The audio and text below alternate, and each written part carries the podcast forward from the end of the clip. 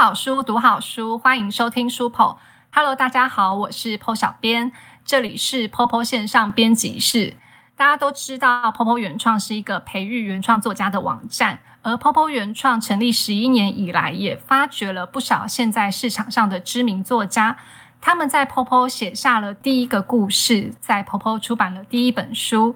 今天这位来宾就是一位对 Popo 来说非常重要的人，让我们欢迎刘颖。Hello，大家好，我是刘颖。刘颖应该知道今天的主题哈，可是我跟你说，其实我给你的主题是一个假的主题。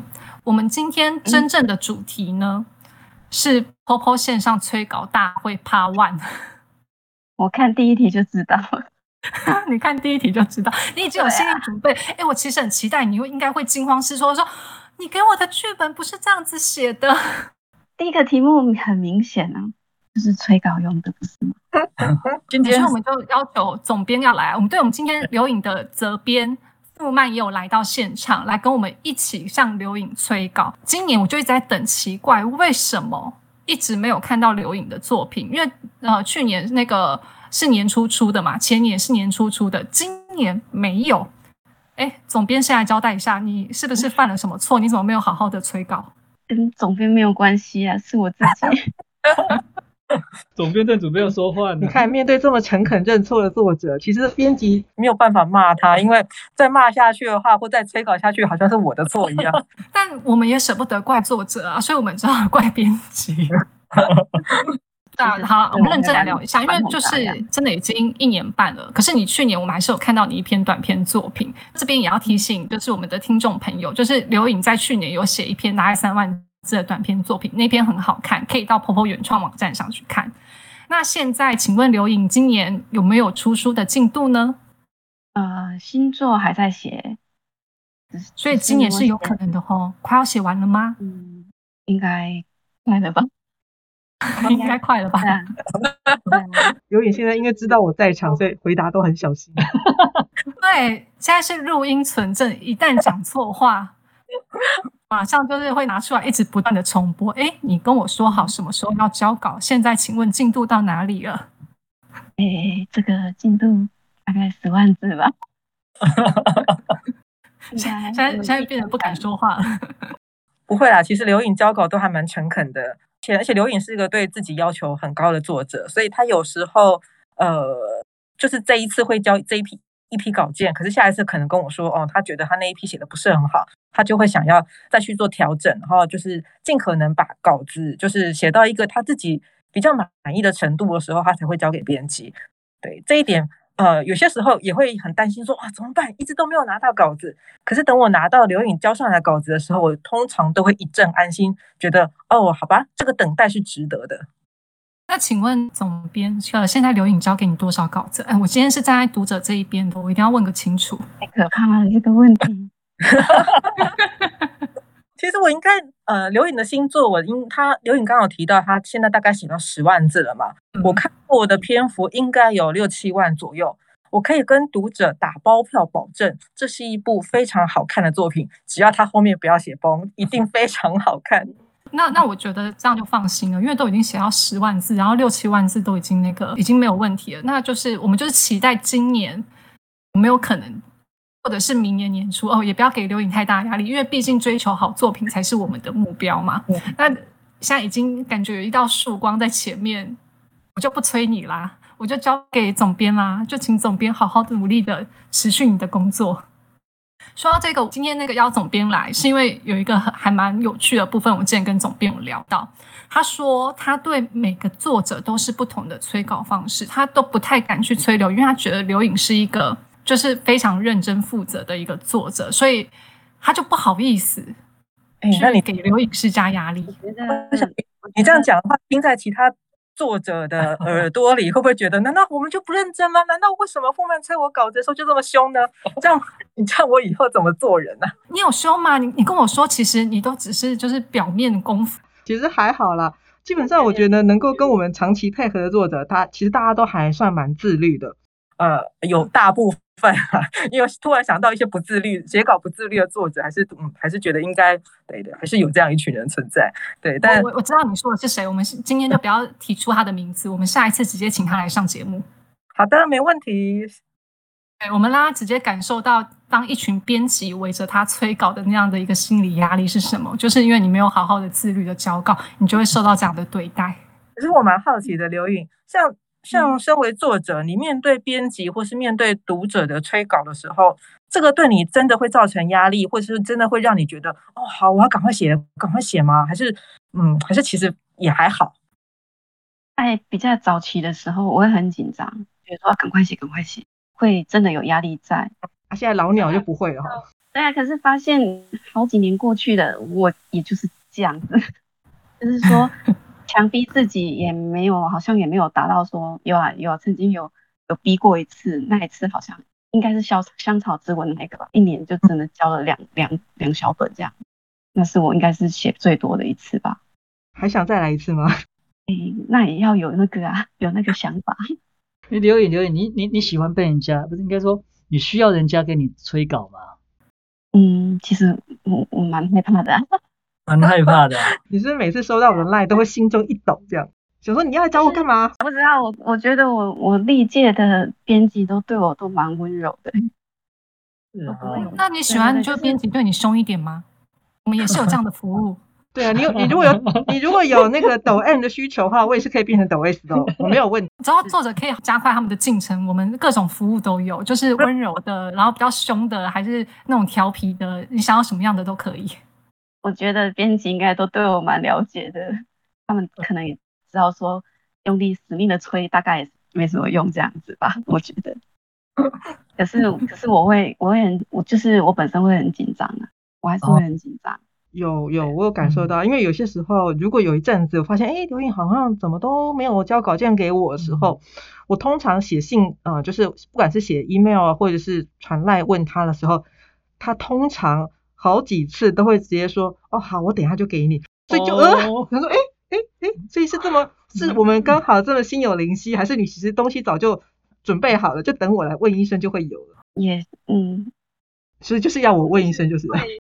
会会压榨自己，就是想说时间好像快到，时间好像快到。对对对，所以我觉得刘颖感觉很了解我们的编辑啊，就是说我先不要跟编辑透露我存稿还是什么的，这样子编辑问我的时候，我才有东西可以交给他。万一太早透露给编辑，然后他下次又催我怎么办？我觉得我都是在装死哎。你今天心里话大放送，这么久就是就是没有发文的话，我其实。I G 啊，还有那个 F B 啊，我会不太敢上，很怕很怕看到别的作者哇，今天又写了几几千字啊，今天又又又出了什么书，这样会很想就是躲回自己的那个壳里面。我觉得刘颖这样的心态已经够给自己压力了，所以总编还是对他温柔一点好了，不要太催他。我超温柔的好吗？嗯，那你那你对谁不温柔？对我要问问那个啊，总编啊，就是你对于不同作者的一个催稿方式，通常是怎么样的？哎，可是现在讲这样讲出来之后，我的招数就是对不同的作者会不会就是不灵了？因为 催稿真的很辛苦，所以这个东西还是先不要说好了。但是我会觉得啊，其实大部分的作者，呃，对编辑都还蛮好的。就是很多时候呢，我们就客客气气去问一下，作者可能就会基于心虚或者愧疚，然后就会稍微再努力一点写稿子给我们。我觉得作者大部分都是吃软不吃硬的，嗯，是不是刘颖？你是 就是很温柔好心的作者们？对啊，对啊，就是非常温柔的时候，我也我也我会很紧张。等一下，所以如果我如果我骂你，你反而比较不紧张；如果我就是温柔的，可能要温柔的字句杀掉你，那我那我可能会哭。我是巨蟹座的，巨蟹座基本上是很爱哭的。那我今天刘颖透露出心心里话，我觉得。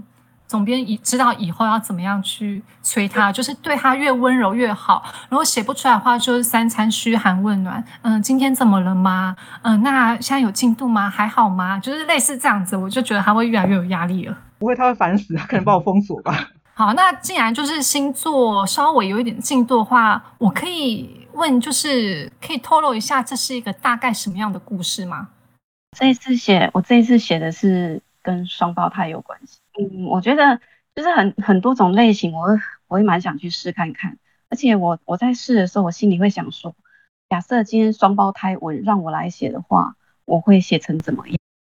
像我觉得，呃，如果类似这样的一个东西啊，这种主题性的东西，好像不是发生在。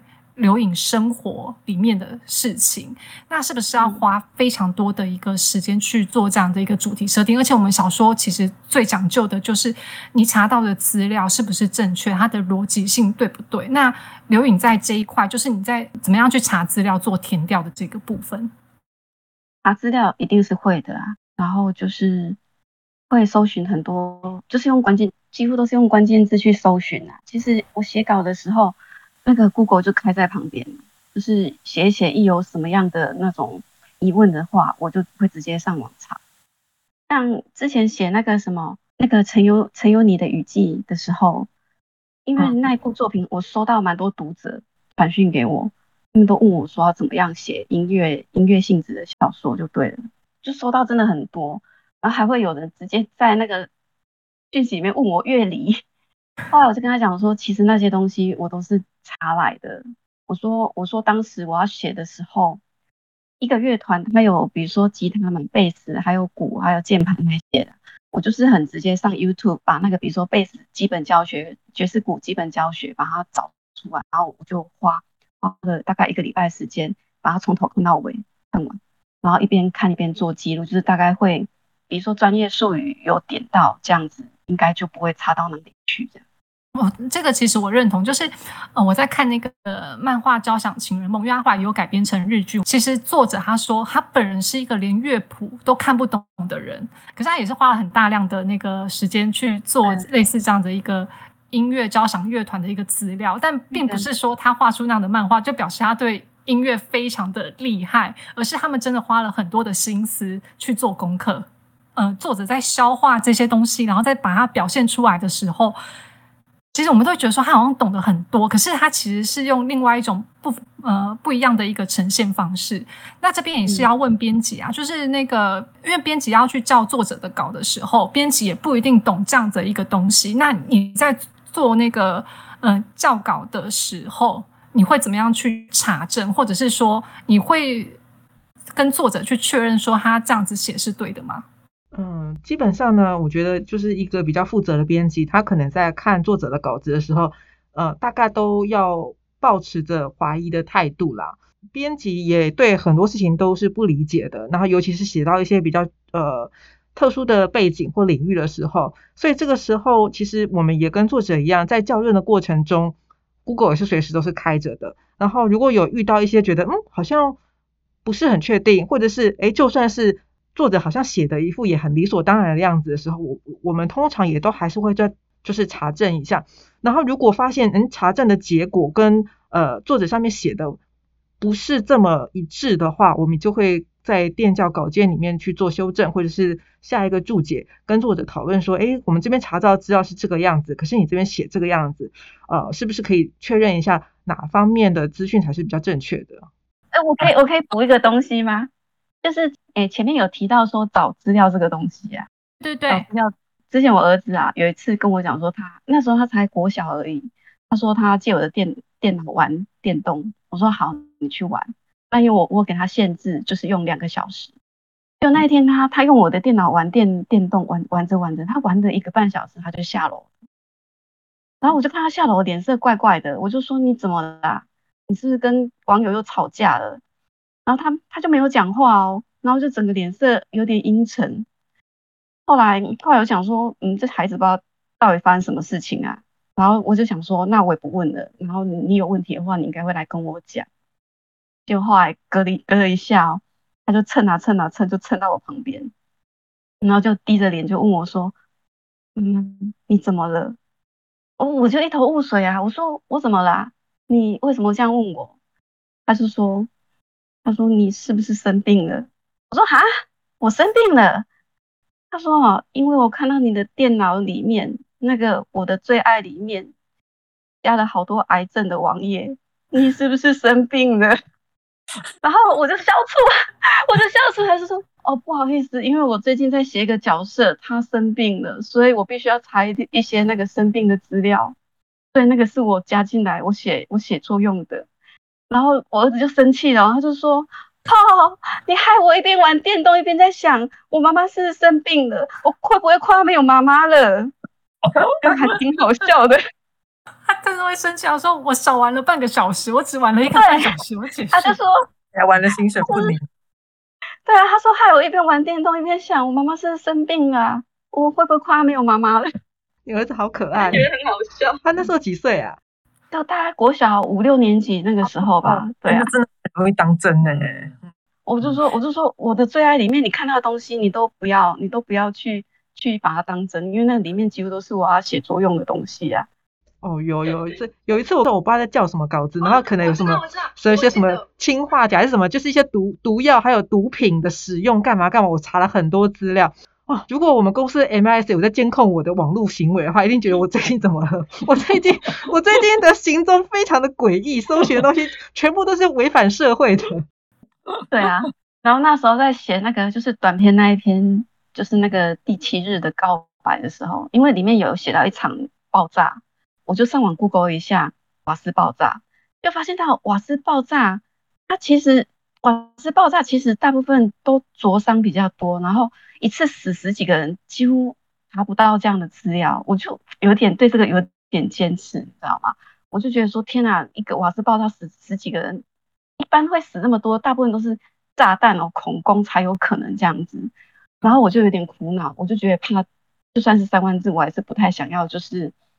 不太想要，就是让他这样随便糊弄过去。后来我就转头问我老公说：“我因为他当过兵，我就说我问你哦，我今天要安排一场爆炸，我要炸死十几个人，我要怎么炸比较好？” 然后我老公就说：“他说最快方式是丢手手榴弹。”我说没有手榴弹。后来反正后来就是那一场爆炸，其实是他他跟我一起讨论出来，所以后来我才会修改那个内容，变成说它是一间木造的房子。然后炸了以后，房子坍塌，然后烧烧了起来，这是比较合理化。不然我觉得我自己这一关都过不去，我觉得我没办法交出去给给读者看。嗯，我觉得刘颖的家人已经习惯，就是你你在写小说这件事情。如果今天我身边的朋友这样问我的话，我想说，那我现在是要去报警吗？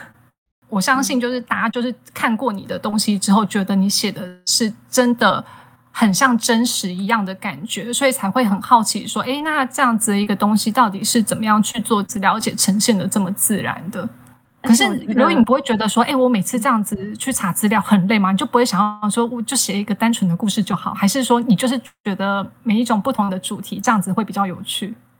这方面，其实我有跟傅曼聊过，就是。我觉得啊，就是假假如把一些那种里面的一些元素啊不抽离的话，我觉得剩下的东西，第一个我的文笔就是也没办法比得上朵朵他们，或或者是陈宇他们。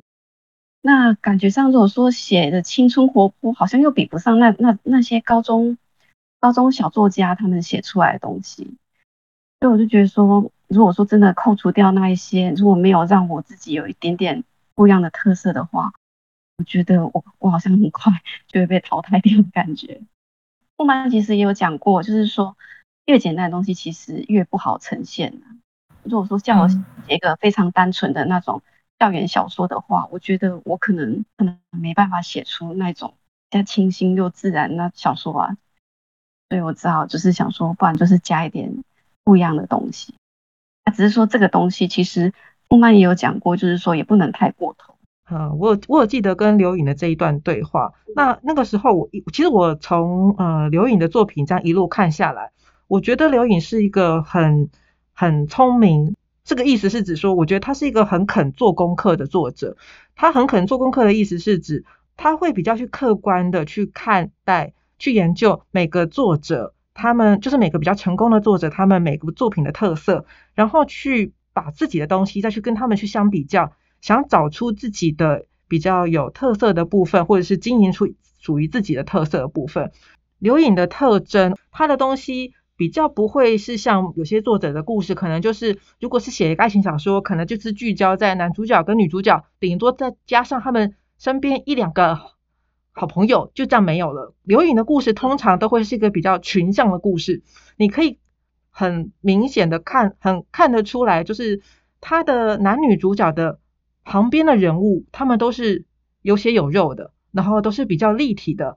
通常这个故事里面也不会讲的只是男女主角中间的情感的爱情故事而已，他可能还会讲到一些，比如说是。乐团里面的就是这种呃热血的友谊啊，或者是练团的这个艰辛过程啊，美术班或者是什么资优班的一些呃学生的心情啊，或者是呃跟家人之间的冲突期待什么之类的。所以刘颖他是在他的作品里面去创造出很多呃有别于其他作者的特色。那我觉得这个东西是他做的非常好的地方，嗯。我也蛮喜欢，就是刘颖这样的一个设定，因为我觉得，呃，纯爱小说难写有它难写的地方，因为大家觉得可能纯爱小说非常的单纯，可是当你单纯到只剩下爱情的时候，要怎么样把它表现得好，其实是不容易的。可是另外来说的话，角色或人物，它永远不只有爱情，所以，呃，我觉得刘颖她可以在。故事里面去加入，比如说呃其他的感情，或者是梦想，或者是生活这样的一个面向，可是他又不会太脱离现实。其实我是还蛮喜欢这样的一个主题，对啊，所以我我不会觉得说刘颖其实是觉得自己比不过人家，我觉得你只是找到你自己擅长的部分而已。对，而且刘而且刚刚呃刘颖提到做功课这件事情，其实从以前到现在为止，我觉得刘颖创作的这些作品其实都。多多少少有一些他个他的个人经历的色彩，或是他个人有兴趣的东西在里面。就像他刚刚提到的，他高中的时候可能念的是美术班，然后他也是对音乐也有兴趣，然后他也很喜欢，他本来就很喜欢玩电动，所以他在写这些故事的时候，呃，他在结合这些呃像音乐啊、电玩游戏的这些主题的时候，他都可以结合的很好，然后也不会让人家觉得哦，我只是为了写这个故事，所以就把这个题材。挪进来用，只是写的浅浅的。那他的东西，我觉得可以把素材跟原本的爱情故事融合的非常好。嗯，我我自己会觉得说，我的故事，我希望读者看的，就是不会说看完就觉得说，哦，就是一个爱情故事而已。我会我很希望说，就是读者读了以后，我觉得这样讲好像有点好像在讲大话，就是说，也许对他们。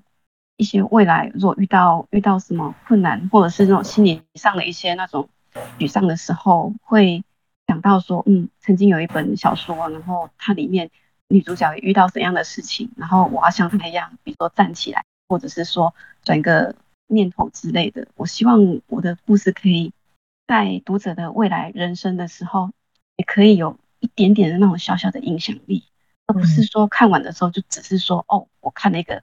很甜的爱情小说，对，所以我才会把一些那种人身上的一些那种经历啊，然后把它写下来。比如说对你心动的预预言，我其实我在后记就有跟读读者讲说，高中三年真的是很快就过了。你也许这个时候成绩不好，但是问题是说成绩不好只有眨眼一瞬而已，在你人生里面短短的一节而已。你未来，你的未来不会是只有靠你的人、你的成绩去定义你这个人，你没有很多东西可以。呈现出啊！所以你高中的时候成绩好吗？我高中成绩很差耶，真的。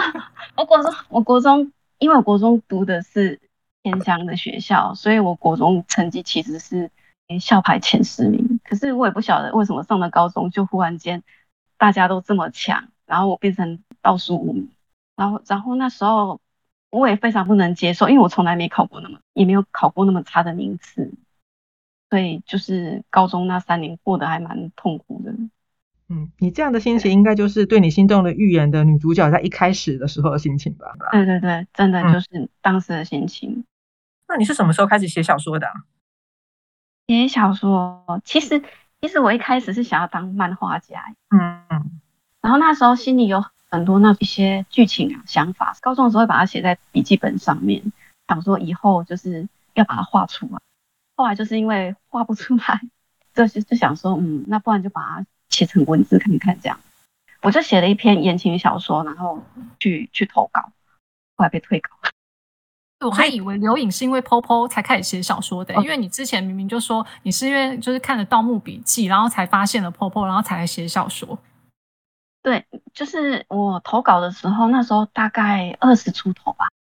就刚毕业后没多久，然后之后就是结婚啊，生小孩啊，然后就整个就是停顿掉了，就是我的心思就已经没有在这个上面。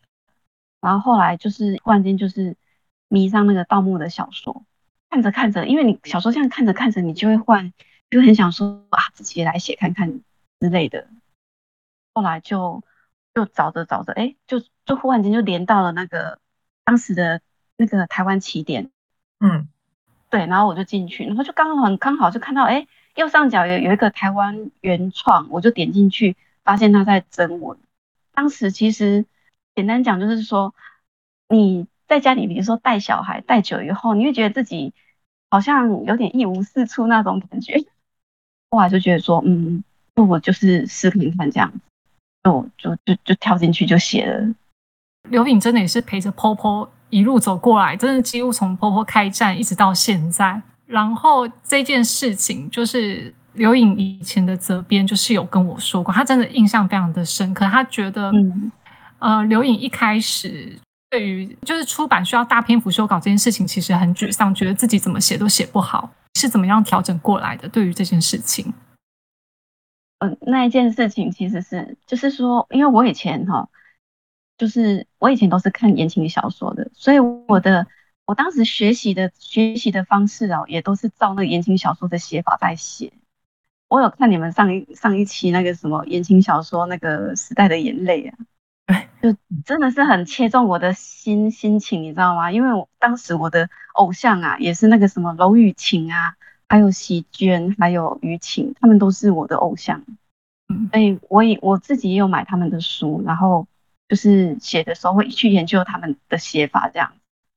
然后我我当时的写出来的东西哦，就是跟你们讲的一模一样，就是就是一个东西的前面会加一个形容词，然后把男主角、女主角他们的手啊、身体啊、哪里啊形容到非常的唯美这样子，这样子，真的真的，我那时候还写出什么？如月一般的脸庞，天哪！我现在都觉得好羞耻哦，黑历史哦，真的。后来，后来那个就是当时我就写第一个作品的时候，我就花了很多的时间去刻画那个环境，刻画渲染那个气氛，还有描写他们的一些那种身，就是手啊、脚啊什么的，反正就各各式各样都是这样子写，每个部位都可以写一下。对，都会加一个很唯美的形容词。嗯，后来就交稿了嘛。交稿之后，结果我收到那个电交稿的时候，我整个崩溃，非常崩溃。还有那种一整段，我觉得我花了很多心思，花了好几个小时刻画的那个场景，竟然就被小编咔嚓一声就删掉了。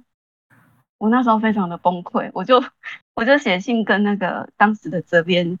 就是抗议啊，抱怨，就是讲说为什么为什么会这样子对我之类的这样子，我觉得这样子修改已经不是我我的风格。后来是那个总编辑有打电话给我，然后他跟我讲说，他就是跟我稍微分析了一下，现在大家在写写作上哦，已经不太流行那种眼小那那种风格的东西了。写写的时候就是你就眼睛就眼睛，不要去多加一些什么什么奇奇怪怪的形容词进去，手就手。走过来就走过来，然后脸就脸，他当时就这样跟我讲。然后我虽然听了，我那我当时听了，我其实是觉得他讲的蛮有道理，可是我心里还是有点不服气，只是就觉得不太能接受。而且当时我有个观念就觉得说，天哪，我如果没有让我的文字变得这么优美的话，那读者他们怎么会喜欢我的东西耶？我会有这样的一个观念就对了。因为有一点点不服气吧，所以后来我的下一个作品就是那个《恋夏期光年》。嗯，我当时在写的时候，其实总编辑还有那个还有我之前的责编哦，他的他们的声音就是会一直在我脑海里面跑来跑去。心想说，好啊，既然你们觉得说那个东西不需要，这个字不需要，那个字不需要的话，好啊，那我就用我就照你们方式，我就我就修啊，我就改啊，我改掉这些东西的话，我相信一定不会有读者来看的。结果。就就有点打自己的脸，因为那时候《恋夏期光年》收到好多国中生、国中小妹妹的那个读者，我其实蛮压抑的。不知道为什么，就是修改了过后，就是把我的文字那些奇奇怪怪的那些修，就是修饰词修掉以后，反而这样能够引起他们的共鸣吧。所以就大概在《练下期关联》之后，我就觉得说，嗯，编辑讲的都是对的。这个结论真棒，这个结论真棒。我刚 我刚刚想说，哇，天哪！我当年打过这通电话给你，我都快不记得。但是确实，你说的那些话，我就有印象。有天哪，原来我当年跟你讲过这些话。哦，没有，其实富曼当时当时是跟我讲说，哦，他说你的文字要要准确，就是形容只要准确就好了，不要拐来拐去的。他说你把那个场景形容到很唯美，但是问题是说十个读者。这个东西在十个读者的脑海里面，它一定是十种不同的想象。我觉得我到现在，我还是没办法控制到说把一个东西很精准的形容出来。但是就是我还是觉得说，我会试着去努力做这这个东西。我觉得这个问题就是比较会发生在就是刚开始跨入写作的的作者们身上啦，因为可能大家会想开始写东西，多半是自己觉得自己文字有一定的水准。那可能大家在写一个故事的时候。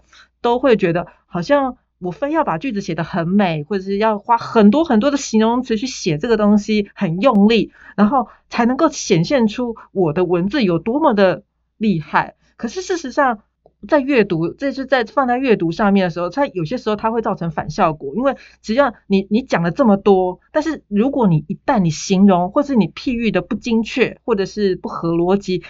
反而会让我们这些读者在读的时候，心中会有很多 OS 会去反驳，觉得说你这个譬喻又不怎么样，或者哎根本不是这么绝对啊。有些时候你多做反而是多错。那你用比较简单但准确的文字去呃把这个东西写清楚，我觉得那个所带来的这个呃冲击，或是在我们读者心中所传递的情感，未绝对不会去输于一些好像辞藻很华丽的东西啊，嗯。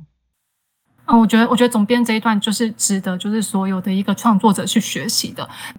像总编讲的一样，你就先非常直接、准确的先把你想要的东西去写出来，然后在写的过程中，你的文笔会慢慢进步，即兴你的用词就会越来越优美了。哦，那那个讲到就是刚才那一段呢。这一题一定要问哦，请问刘颖，你会恨你的编辑吗？其实我们有一个秘密证人，他曾经指出你对编辑非常的不满过。那个秘密证人姓阿，名男，就是他。我不会到恨的地步啊，我没有恨，就是说当时当时好像跟他有点吵过吵过架，就是就是在写作上，他觉得我有一部分就是也是刚刚讲到那种言言辞方面，还有那个剧情方面，他觉得那样子写不太好之类的，好像印象是这样子。然后就在那个电话里面，就是有一点就是僵持，结果他比我还凶啊，我就被他凶下去。我记得他他比我还凶，他就我就印只印象说后面他突然就讲说刘颖你这样不行，你这样真的不行。后来就是挂了电话以后，我就自己就就是刚刚其实就是刚刚讲那那一段，就是心里就是开始反省反反省，我就觉得说，哎，真的这样照编辑这样做真的是好的吗？掉那些东西真的会好？那我蛮好奇的，刘颖，那你当初在调整自己这样的写作习惯的时候，会花你很多的心力吗？这个会不会很困难对你来说？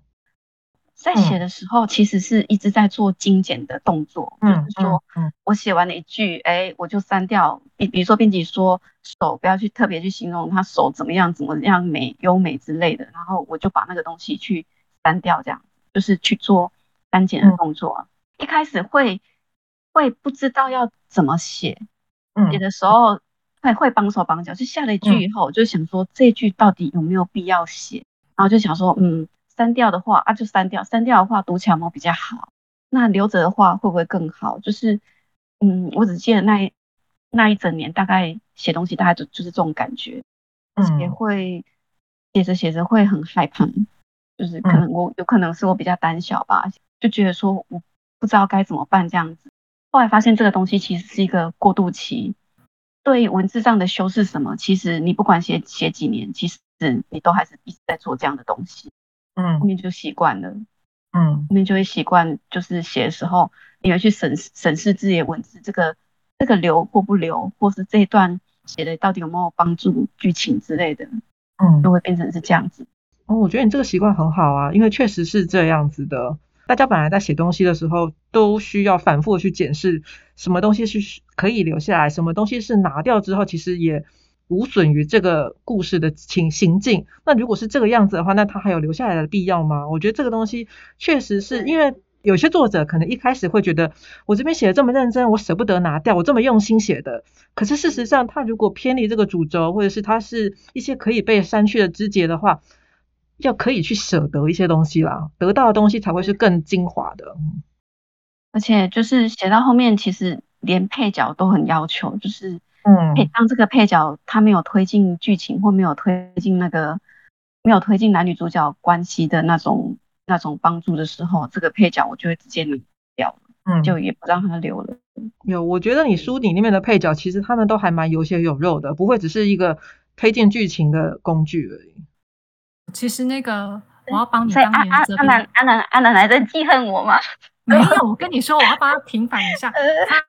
他其实我在跟他聊到这个的时候啊，他说，我其实后面那时候凶你，可是他其实私底上很不安。他就会觉得说，我的年纪比刘颖小，然后刘颖会不会觉得说，他凭什么要讲那个那个就听那个一个年纪比他小的人的话？他其实会有点不安，可是他表面上就是装的很凶。可是后来其实我还蛮感激他的，真的真的，我真觉得说他应该是在我人生中里面算是真的也是我一个一个转泪点的一个编辑，真的是这么的认为。我觉得我应该是一辈子都忘忘不了他呀，他听到这一段会哭。真的真的真的真的真的真的，他对我来讲真的还还挺重要的。虽然说其实我后面遇到的好几个责编哦，他们也在各就是每个故事上都对我有有所帮助，但是就是阿南他对我来讲就是一个特别的。然后还有就是，其实傅曼也是啊，因为当时当时其实他们两个人一起打电话给我，然后跟我讲说我，嗯，简单讲就是说，傅曼当时是针对我那一本《流光咖啡馆》在帮我做书评，做书评，对，然后我应该应该是说你那本垫脚是我做的，对不对？对你帮我做的，对对。对对，所以你的不满其实冲着我来的，我知道。而且而且当时因为那个阿南跟我讲说，因为那个出版的时间很很接近，所以没嗯可能没什么时间再让我修稿了，所以我我现在发给你的也就是定稿了，所以我那时候就整个好崩溃。可是后来其实多年后啦，一段时间后我回去阅读哦，其实我发现到傅曼帮我修改掉的，它根本不影响我的剧情，真的是没有影响到我的主整个主轴，我的我想要阐述的理念什么的，并没有一个东西有被扭转或修改到，反而就是变得比较好阅读这样子。不过我也是能理解作者的心情啦，因为毕竟都是自己笔下写的东西。那一开始，所以我觉得我也是能够理解，就是你当时的心情，或者是有些呃有些作者在第一次收到编辑校正过稿件之后的的那种心灵上的冲击跟无法接受。对，是这个我是能理解的。嗯，现在现在我收到我就不会，就是不会那样子想了，我就会觉得说，这种感觉好像一本书其实是一个好像接力赛的东西，作者就是交给编辑，然后编辑他们全力以赴，然后就是把它给就是做得更好，这其实是一个加成的作用吧，我觉得。其实有些时候编辑改的也不见得永远都是完全正确的啦。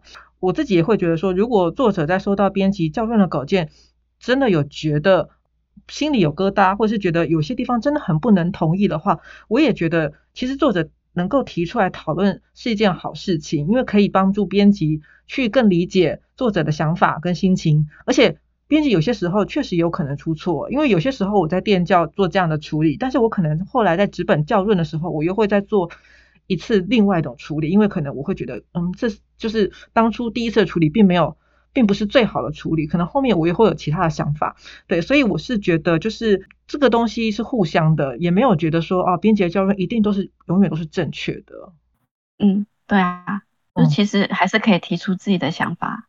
对，因为大家的目标总总是希望能够让呃这本书变得更好嘛。好，我来我来帮阿南平反一下好了，非常的爱你，他现在都还有在继续看你的书，他其实还蛮关心你之后的一个写作发展的。真的很谢谢阿南。对啊，啊，就是让他感动这样一笑就好了。其实现在也不关他的事了。对啊，这个 最后仪式会剪掉、啊，他就听那原始档好了。没有，真的真的很，我真的一直很谢谢他，真的很谢谢他，就是在那个我不知道这怎么讲，算是作家的反抗期吗？在那个时候最强烈的时候是他经手的，然后他他没有放弃我，我觉得。因为我记得那时候阿奶有说，都是收到你的来信的时候，他其实有把你那封信转寄给我，然后我们有一起讨论了一下这件事情。我现在只觉得说，哎呦，真巴不得他那时候把我删掉。不会啦，怎么会写？怎么会写那个那种信去去抗议啊？不会，不会，不会，不会，不会，因为我觉得就是因为老坦白说，在做刘颖那时候那本书的时候，我也不是一个经验很多的编辑。其实刘颖也是跟着我们城邦原创一起成长过来的。那我我也是需要成长的，我也很高兴那个时候刘颖让我知道了你的想法，那这个可以让我更去理解作家的一些心情跟想法。我即使我现在回去看，我觉得就是有些那那那那方面的教任坚持是没有错的，可是确实是可以更去考量更多的是作者的心情跟想法。哦，真的幸好结果是好的，要不然我们今天就看不到刘颖的作品了。所以，我其实我很佩服刘，因为那那个时候。我在收到刘颖的《殿下七光年》还有后面的稿子的时候，《恋恋下七光年》还不算是转变很大的东西，《殿下七光年》傅曼也也有打给我啊，真的吗？跟我说，嗯，真的，傅傅曼那时候也有打给我，他跟我讲说，我看得出来你在这一部作品里面精简了很多，修改了一切一些一些错误。我那时候听到这句话就蛮开心的。对，因为你的努力，我完就是我觉得。文字不会辜负大家的，就是你你花多少心思在里面，那我们看到的人是完全可以去感受到作者你你的写作上的诚意以及你想表达的东西。那你在里面所做出的改变跟呃要求自己的东西，我这边完全都有看到有察觉到，而且我觉得这个真的非常非常不容易。我那时候也想说，哇，一定花了你很多很多的时间跟心血。今天这一段真的听的怎么那么感人啊？编辑跟作者的互相理解。对，我想说，哎，我来录之前，我可能我没有想过我们要走这么正面的路线。对，我也没有想到为什么会是那么感人的路线。你知道 我那时候，我真的要哭了。那其实我觉得我也不太记得，我还我真的不太记得我打电话给刘颖那么多次。有有有，就好像就是哎，完稿的时候就就你就打来的。嗯，因为我可能真的太感动了吧。好，我们来聊点不正经的，好了，真的已经温馨的 可以，我们太正面了，我们今天可以部分已经过去了，我们今天太鸡汤了吧？真的，真的好感人哦！那到时候一定要大力宣传，不所有的作者都来给我。可是我真的觉得今天布曼跟刘颖的对话很重要，就是有很多创作者，他们其实我不知道一个成功作家哦，即便有天赋也好了，就是他有一个更宽宽宽大的心胸去接受一些意见，反而会往更好方向去走。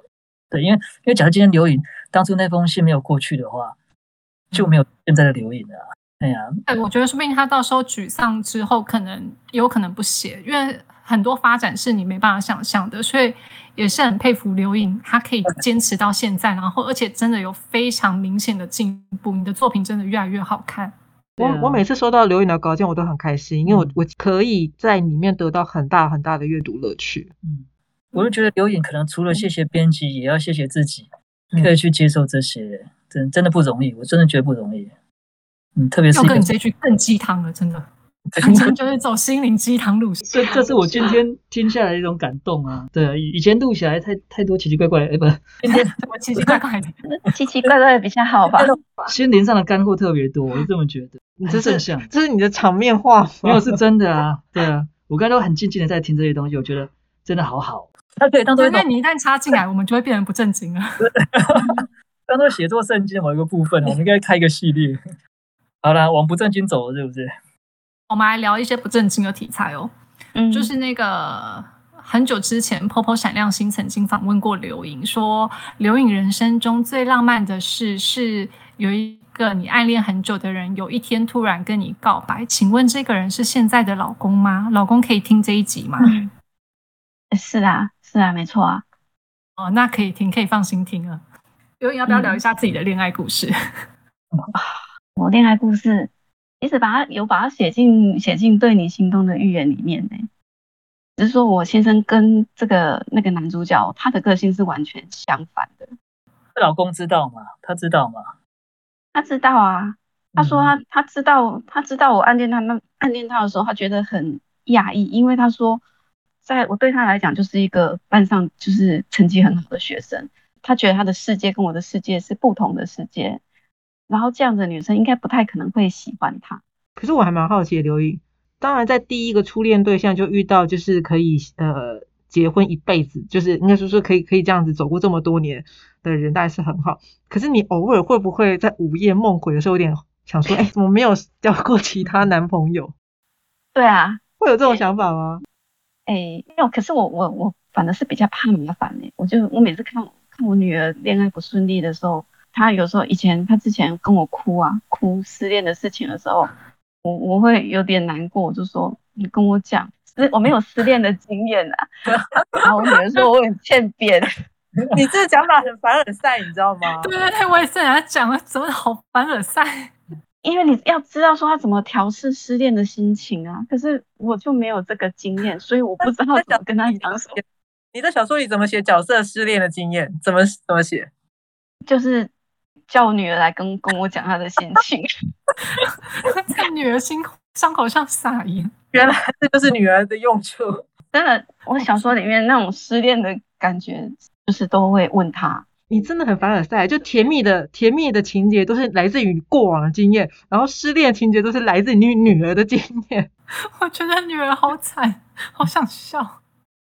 谢谢谢谢那个梅梅对我们小说的贡献。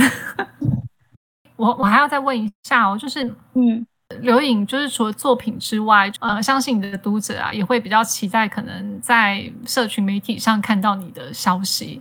我都觉得我都觉得尽量少互动啊？为什么？感觉多互动容易会崩坏啊？你知道吗？因为我我现在对于这种 IG 啊什么的，我觉得我已经有点落后了，你知道吗？然后上上一次 IG 更新好像有更新，然后就有读者传讯息给我，然后我就在 IG 上看，结果我就看到哎上面怎么一个亮亮的点点在闪烁，就一个绿绿点，然后我很下意识就把它戳下去，然后就开启了视讯，就一看到视讯画面一出来的时候，我就骂了一声靠，然后我就把我就骂了一声靠，然后。我就把手机整个丢出去，我女儿刚好在床上，我就把它丢丢给她。我女儿也被引到了，那个画面引到，然后也看到那个妹妹妹妹的脸，她妹妹也很紧张，就反正就蛮尴尬的。后来我就关掉，然后后来我就用手写跟她讲说，不好意思，我现在年纪大了，然后对这个 IG 啊这种新的东西比较不太会使用，诶，尤其我很怕更新，像脸书一直更新，我现在都不太敢用脸书，因为感觉好像很多东西都不太懂。啊！我就跟跟你说，刘毅，你你这一段今天我如果播出去的话，我们你所有的读者都会非常的兴奋，想说哇，这样子我有一天说明可以跟刘颖试训，他们就一直在骚扰你。我跟你说，他们都会非常的开心。应该是不太可能。